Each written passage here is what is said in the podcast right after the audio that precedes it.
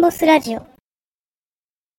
はい、始まりました。エンボスラジオ。今日は第126回です。よろしくお願いします。よろしくお願いします。よろしくお願いします。はい、ということで、えっと、今回も、えー前回、前々回に引き続き、小山くんに来てもらってます。よろしくお願いします。よろしくお願いします。えーっと、前回ですね、こう、まあ、高校生の、のじゅ高3の10月っていう、すごい、こう、キワッキワのところで、え進路を考えて、で、それで、えーまあ、その後、えーまあ、浪人を経て、大学に進学してからの、こう、まあ、サッカー、あ週休部でのこう生活、それからまあ海外留学っていうところを聞かせてもらったんですけども、まあ、実はその学生生活っていうのが、まあ、これで終わりではなくて、えー大学院への進学というところですね。あるんですけども、まあ実はこのエンボスラジオに出てもらった人の中で、海外で、まあ、マスター以上の学位取った人って、えー、まあ、出演時で言うと、2人、二人です。3人目なんですよね。3人目ですね。そう。まあ、あのー付け加えて言うと、で、このラジオ出た後に、マスター取って、で、方はもちろんいますけどねドクターに行って見える方もいらっしゃるわけなんですけども。はい。ということで、こうすごく、まあ、ある種珍しいタイプの。そうですよね。で、実際その週休部を一応10月帰ってきて、アメリカから帰ってきて、うん。6月に帰ってきて、10月、10 12月くらいで終わるわけですけど、うん。その時点で進路っていうのはどう考えてた？の進路はもうその時から大学院は海外に行こうと思ってました。あ、その、が大学院海外に行こうっていうのは、やっぱりアメリカの経験が大きいのかな？そうですね。あの、1年間の交換留学だったので、やっぱりなんかすごい物足りなさも一方で感じてて、うん。うんもうちょっと海外に身を置きたいと思った時に、うん。うんなんか僕自身あまりリスクテイカーじゃないので、こう、うんレールから外れるっていうのが嫌だなって思ったんですよね。うん。思った時に海外に身を置く手段として海あの大学院に行くのってすごいいいなと思っ日本帰ってきたらそれは新卒としてどっか就職できるしうん。っていうその特権みたいなのを保持するためにうん。海外の大学院に行ったっていう。なるほど。それもで、えっと、まあ、サッカーを終えてから、えっと、卒業はじゃあ、いつ卒業になったの？学部の卒業っていうのは。5年生やったの？5年生やってないですね。あの、全部単位互換して4年で卒業しました。で、それ4年卒業してすぐイギリス？そうですね。9月入学だったので、うんあの、まあ、半年間ぐらい卒業してから時間があって、それはまた別のことやってたんですけど、そこで、ちなみに、その、イギリスの大学にしようって思ったのは何か理由があったの？留学はアメリカに行かれてたけど。そうですね。なんか、まあ、英語圏がいいなっていうのはあって、アメリカも考えたんですけど、現実的にすごい学費が高いっていうのと、うん。うんあ。と、イギリスの魅力として、当時、もっと海外留学生を増やそうという国の方針で、あの、留学生、大学とか大学院卒業した後うん2年間、うん。あの、ポストグラジュエーションビザっていう、うん。働くまでに2年間猶予をあげるんで、そこで、あの、スポンサーの企業を探してくださいねっていうのがあって、うん。これがもともと1年だったんですけど、2年に引き伸ばされて、アメリカ1年なんで、うん。そういった意味でもイギリスの方が海外就職っていう点ではすごいチャンスあるなとうん。思ったのうんでイギリスにしうましん。なるほど。で、実際そこでさ、あの、まあ、イギリスにしたって言っても、そんな簡単には大学に入れないと思うんだけど、実際その入学する大学を決めて出願して、っていう、そのあたりのスケジュール感っていうのはどういう動きになったの？サッカーとは並行して進めていく形になったの？た。一応準備っていう意味では、あの、サッカーと並行する部分はあったんですけど、うん。あの、主だったところはもうサッカー終わってからですね。うんあの、うんサッカー終わるその12月とかぐらいから出願できるっていう、うんそういったもうウィンドウが開くんで、うん。で、そこで準備してたものを提出するっていう。ちなみに、準備っていうのは、もちろんどんなものを準備して出すのかな、そこでは。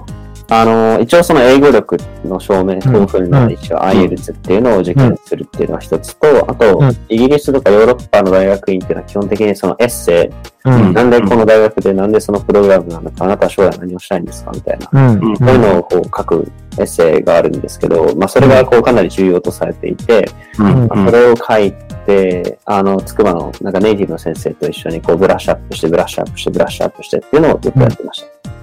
なるほどね。そこは、あのーやっぱそういうところが助けてもらえる先生が見つかったっていうのも含めて、学類の選択はうまいこといった感じかな。うん、確かに確そう。ですね。そこはもう、先生、うま、なんかこういい、この先生良さそうだなと思う先生が教えてくれてたので、うんもう直談判してやらせてください、教えてくださいみたいな。やりましたね。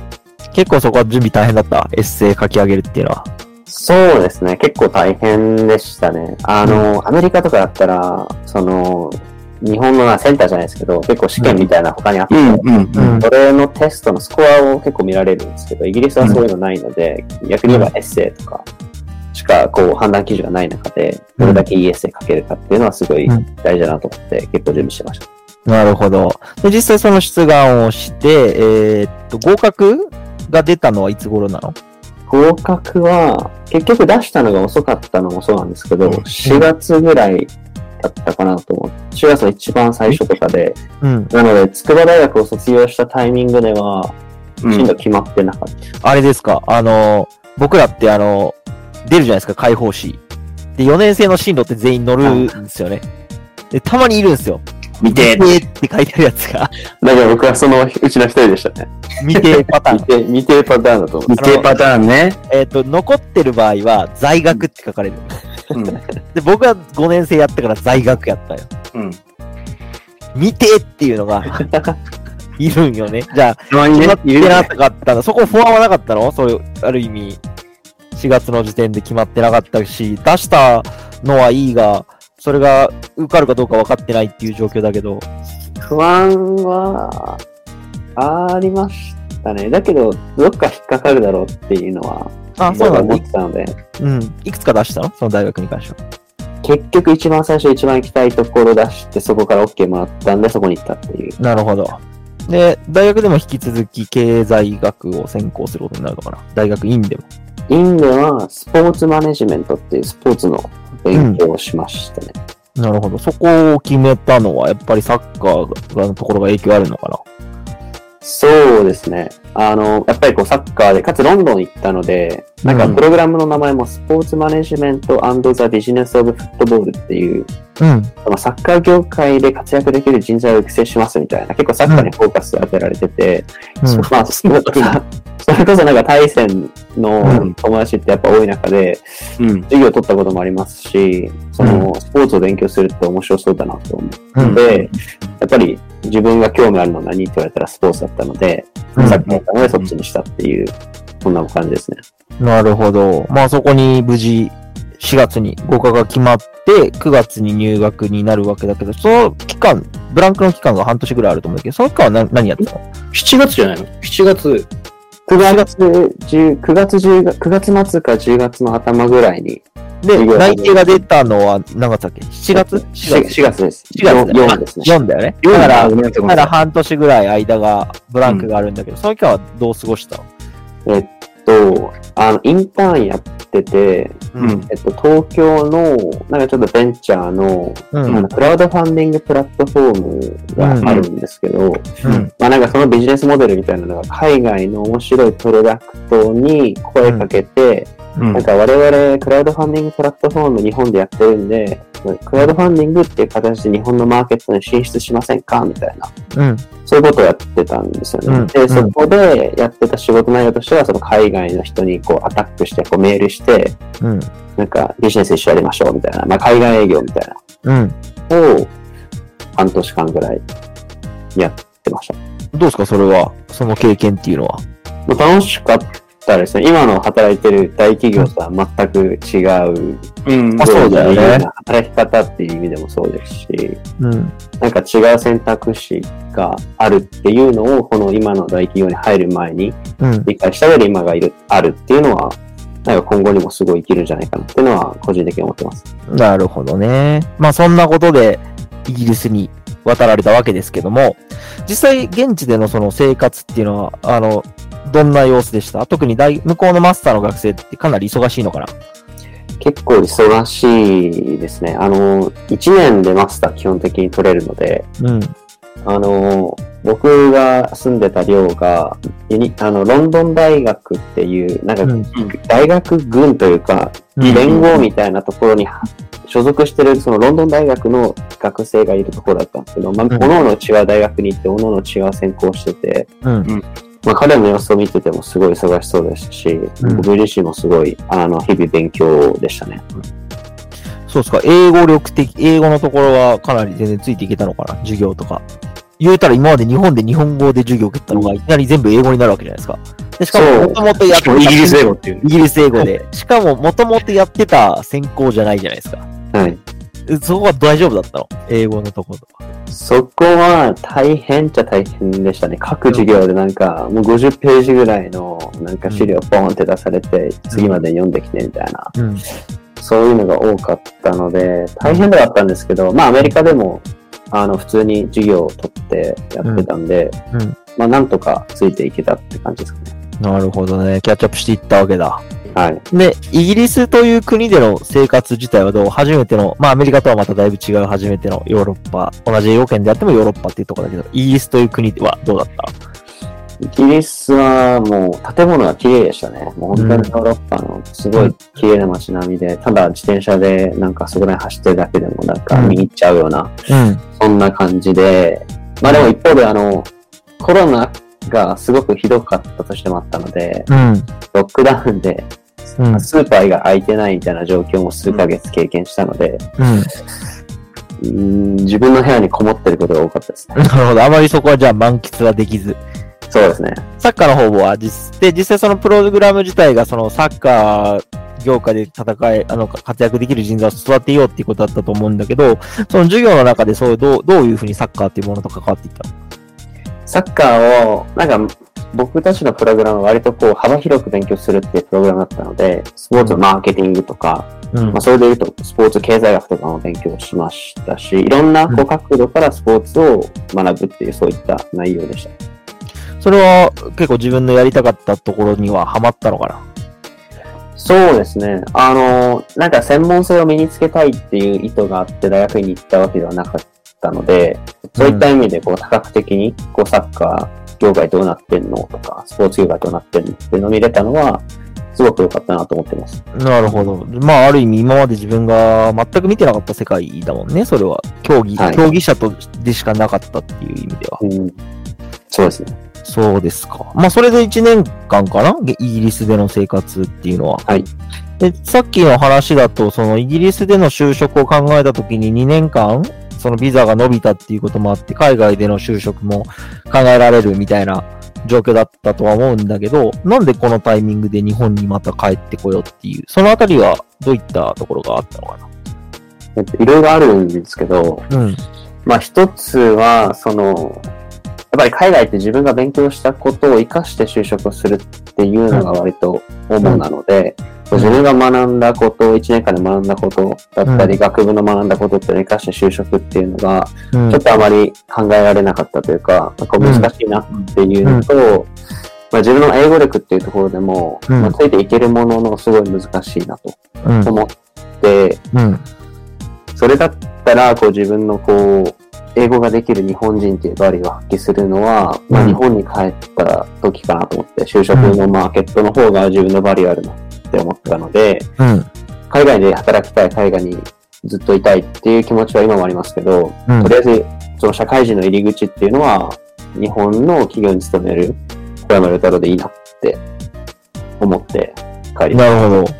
ちょっとその中で一個気になったのは、まあずっと言った、YouTube ルードローはサッカー、スポーツでずっと来たわけじゃないですか。まあ、筑波の体系の学生は多くはそのパターンだと思うんですけど、た。うんその中で、その世界で働いてるイメージが湧かなかったっていうのは、何かこう、ちょっとそこにはどういう部分があるのかなっていうのをもう少し、もしよかったら詳しく教えてほしいなって思うんだけど。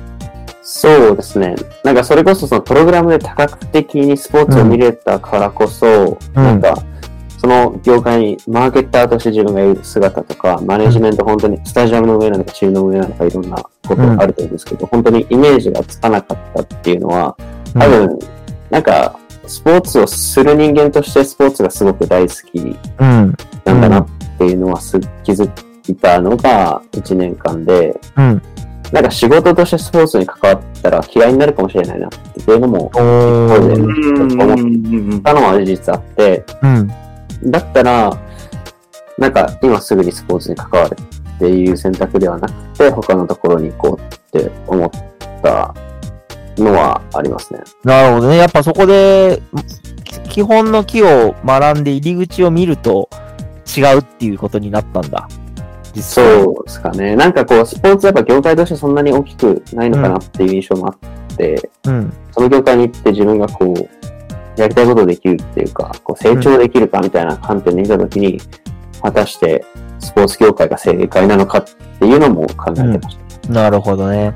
なんか非常にこう、冷静にいろいろと分析をし,、うんて考えてやってこられる中で、まあ日本で就職をじゃあまあしましょうと。まあそのタイミングで僕とは知り合ってるんですけど、あのー実際その中でまあ、今回商社っていうお仕事を選んでるわけですけど、そこには何か、あの、他の選択肢があったこととかも含めて、あの、どういった思いで選んだのかな？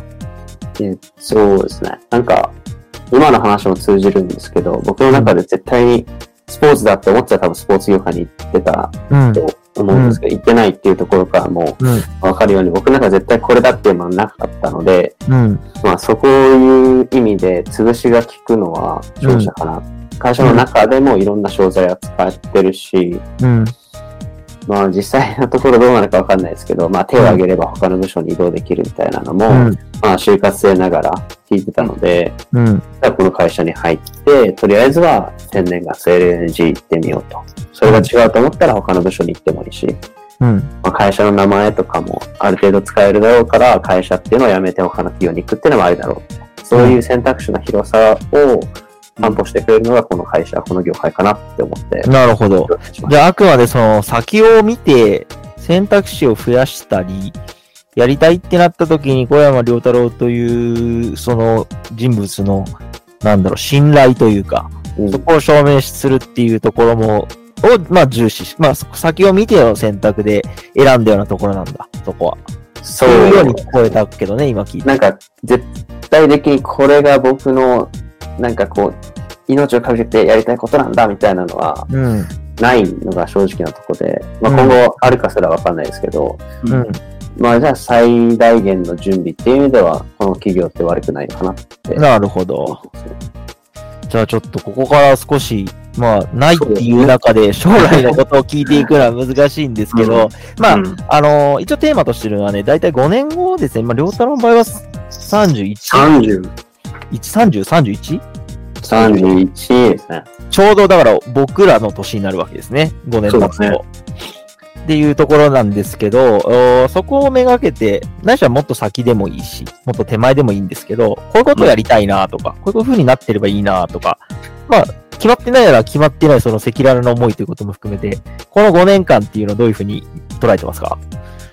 なるほど。難しいですね。うん、あの、5年っていう軸だったら、うん、今の会社にいると多分、駐在とかもうん、あり得る話なので、うん。うん、あの、やっぱり、自分が絶対やりたいことが何なのかっていうのは決まってないんですけど、自分がどこに身を置きたいのかっていう意味では海外に身を置きたいし、うん、日本にいたくないっていう気持ちが 僕はあるので、うんそういう意味で駐在に行けてたらいいですし、うん、または会社を辞めて、海外の企業に勤めて、もう日本とバイバイしててどっかいるみたいな、うん、うん。うん。こういう姿だったらいいなと思いますね。なるほど。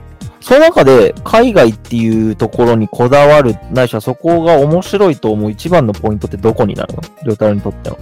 僕にとってはもうダイバーシティですかね。やっぱり海外に出て人種も言葉も何でも違う人たちの集まりって、うん。カリフォルニアもそうですし、ロンドンもそうで、うん、やっぱり刺激的だし、自分の固定概念みたいなのが毎日崩されるみたいな。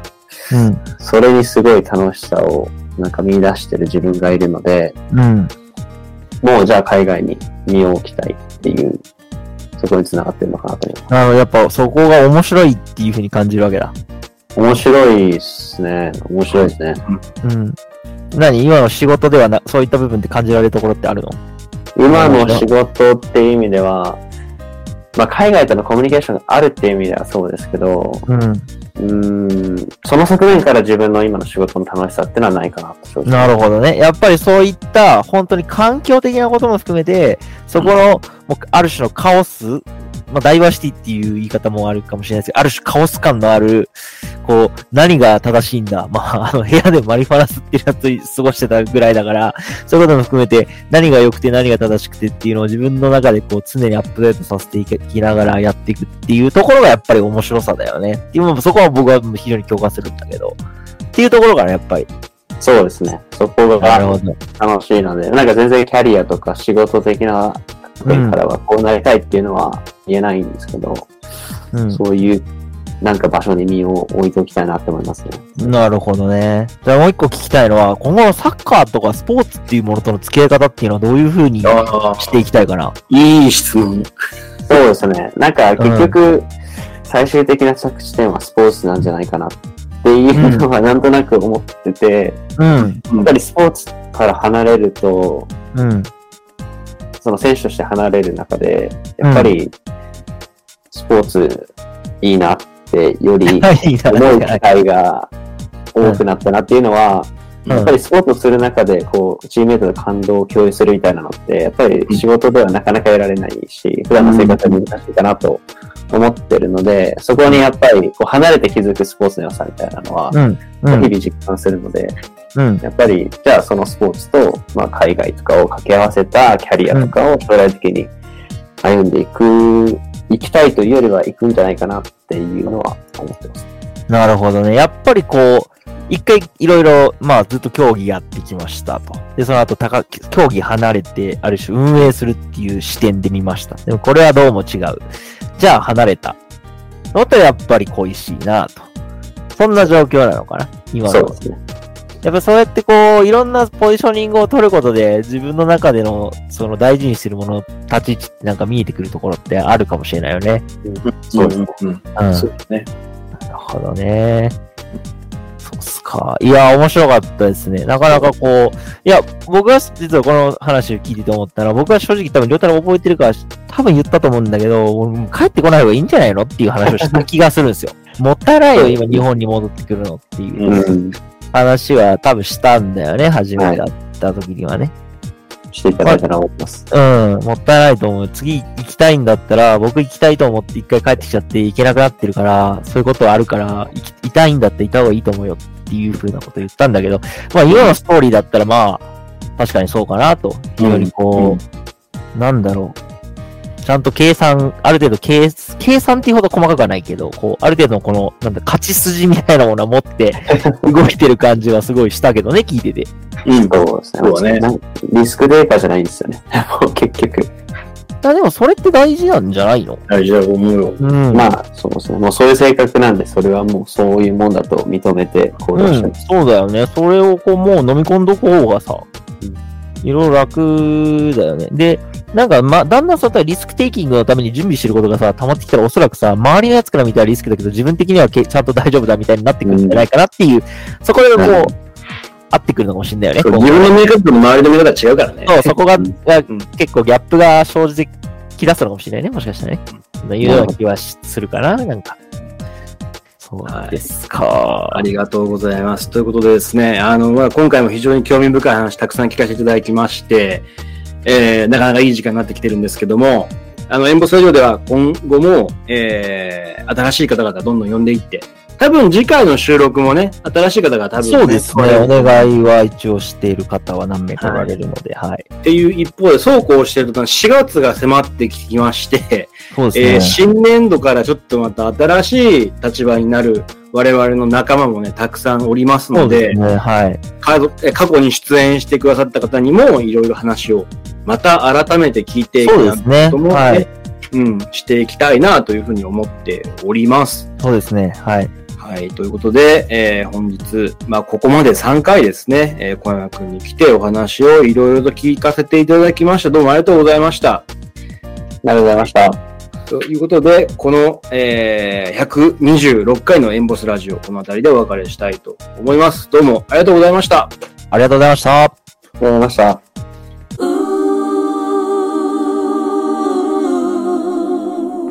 エンボスラジオ。